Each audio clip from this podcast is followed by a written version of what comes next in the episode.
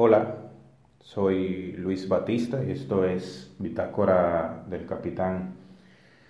Aprovechando eh, el silencio por la temprana hora de, este día, desde el estudio, a esta hora la gente empieza a moverse, a iniciar sus actividades y me, pareció que sería un momento ideal para grabar este primer episodio del podcast, Bitácora del Capitán, al cual te quiero invitar.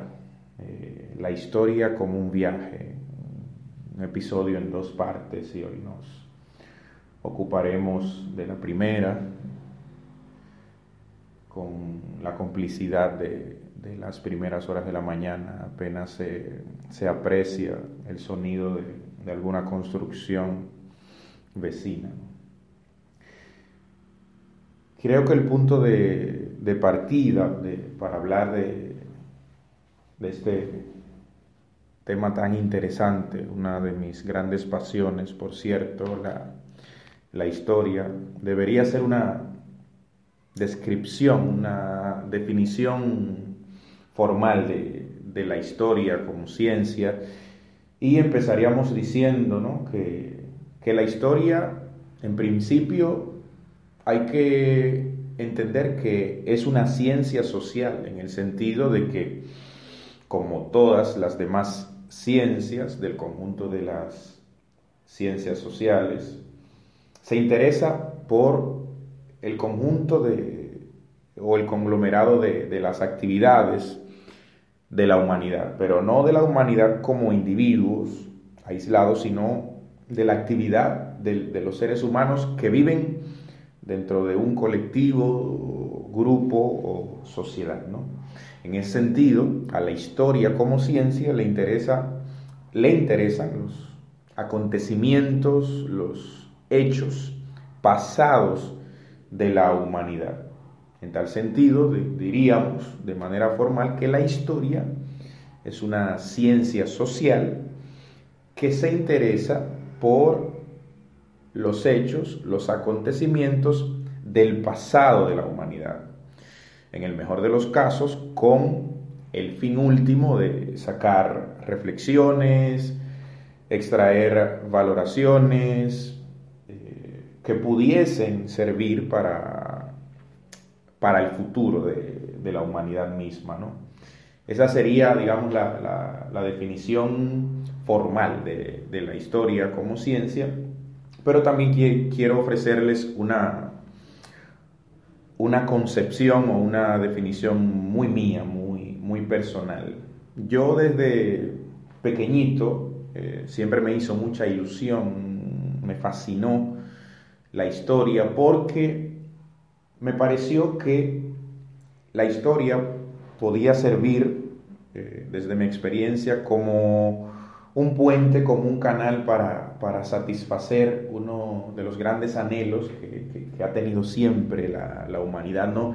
la posibilidad de viajar en el tiempo. Y por eso siempre he pensado, más allá de, la definición propia de la historia como, como ciencia, en, eso, ¿no? en una oportunidad para, para viajar sobre épocas pasadas, culturas, sociedades pasadas y en ese sentido considerar los aportes, los, las conquistas, los hierros también ¿no? de otras épocas, no somos perfectos, adolecemos y en tal sentido la historia para mí siempre supuso esa oportunidad de viajar en el tiempo.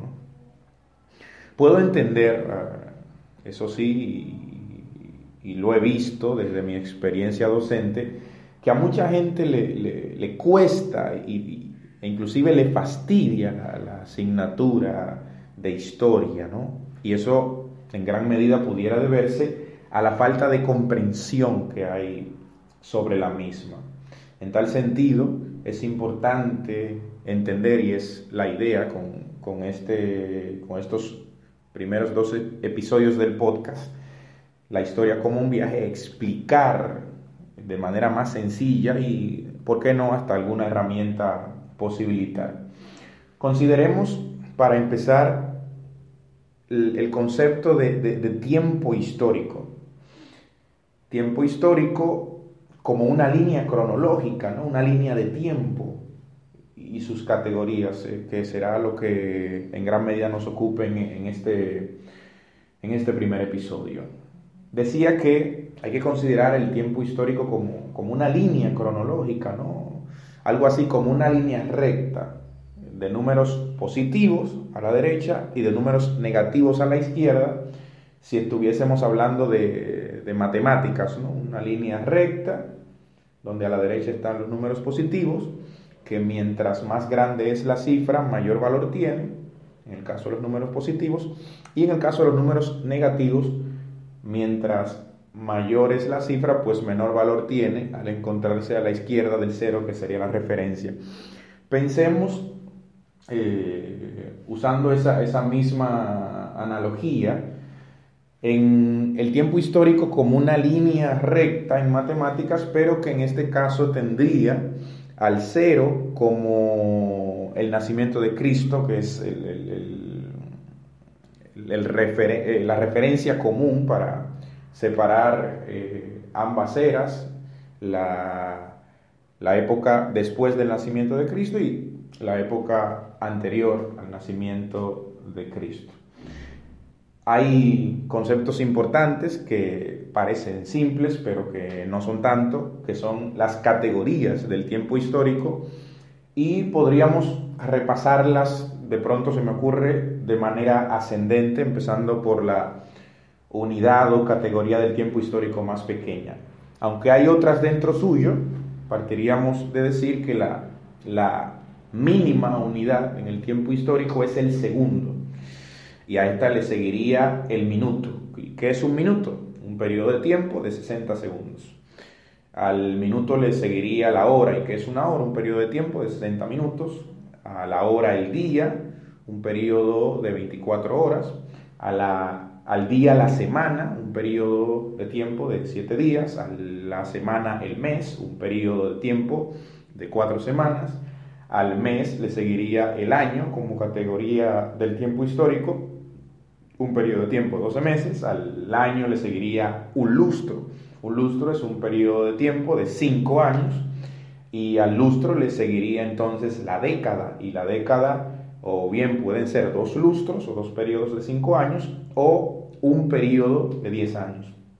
A la década le seguiría el siglo, un periodo de tiempo que corresponde o comprende a 100 años o 10 décadas, pero digamos 100 años, y la mayor, el milenio. Un milenio entonces vendría a ser un periodo de tiempo de mil años. Fíjense que si repasamos rápidamente todas estas categorías que, que les acabo de contar, encontraremos que dentro de la historia como ciencia, la más empleada, la más utilizada, la más frecuente, es el siglo, un periodo de tiempo de 100 años. ¿no?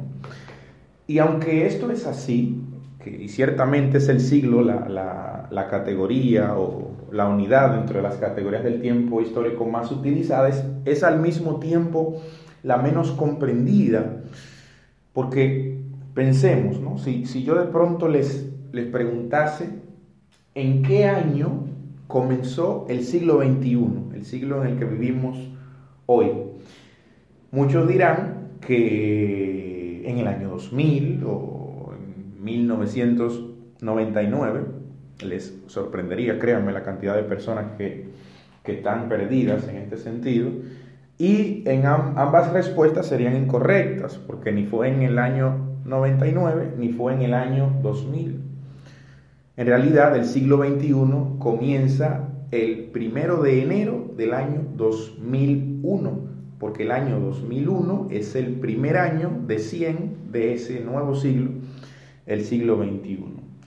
De manera que para, terminar el podcast, el día de hoy les voy a ofrecer una herramienta que es muy fácil, porque lo, es una herramienta, digamos, mecánica, automática, una herramienta mecánica, para identificar a qué siglo pertenece cualquier año de la historia, el que se les ocurra.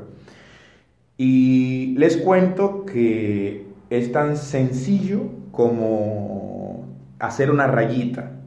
Digamos, es tan sencillo como subrayar las dos primeras cifras del, año que estamos intentando identificar a qué siglo pertenece. Consideremos, por ejemplo,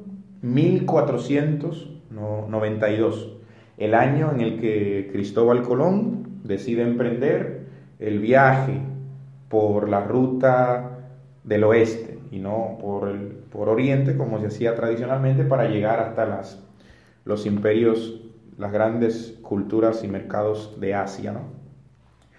1492, ¿a qué siglo pertenecería? Bueno, para hacerlo de forma mecánica, lo que hacemos es subrayamos las dos primeras cifras de ese año, el 1 y el 4. Ya eso nos da una referencia de un siglo. Y luego consideraríamos las dos cifras siguientes o últimas.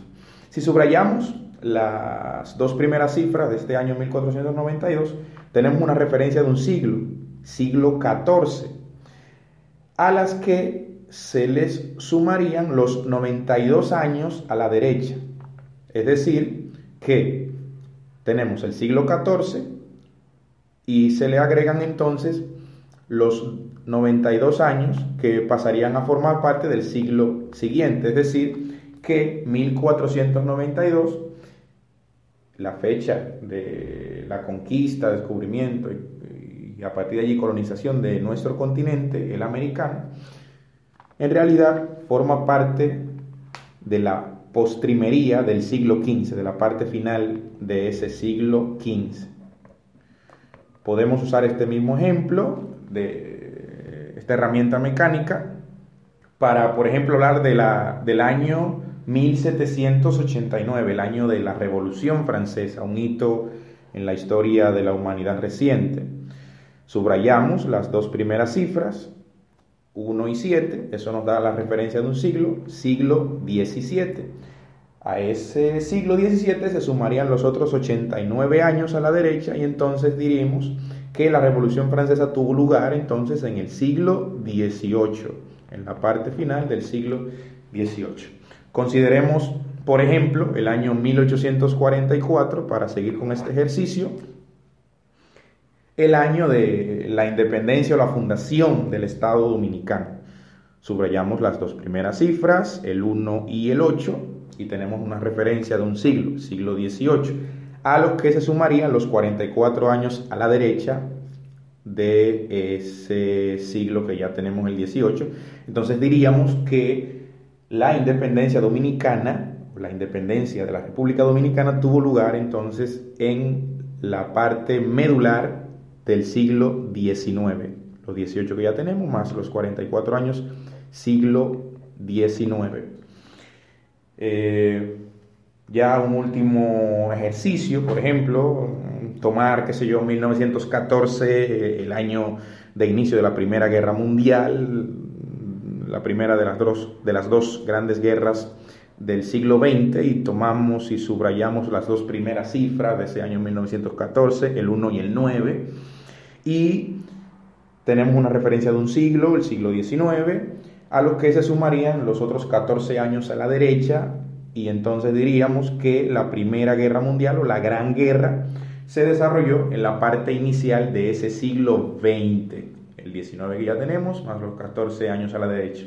Como ven, esta es una herramienta muy, muy sencilla para comprender o que nos permite identificar qué siglo pertenece cualquier año de la historia. Y es un ejercicio mecánico, o sea, ideal. Eh, nada, agradecer la, la distinción que hacen ustedes con seguir este podcast, eh, Bitácora del Capitán. Esto fue la historia con un viaje, nuestro primer episodio, la primera parte, y en la semana próxima te sigo contando muchas cosas interesantes acerca de la historia como ciencia. Nos escuchamos pronto. Chao.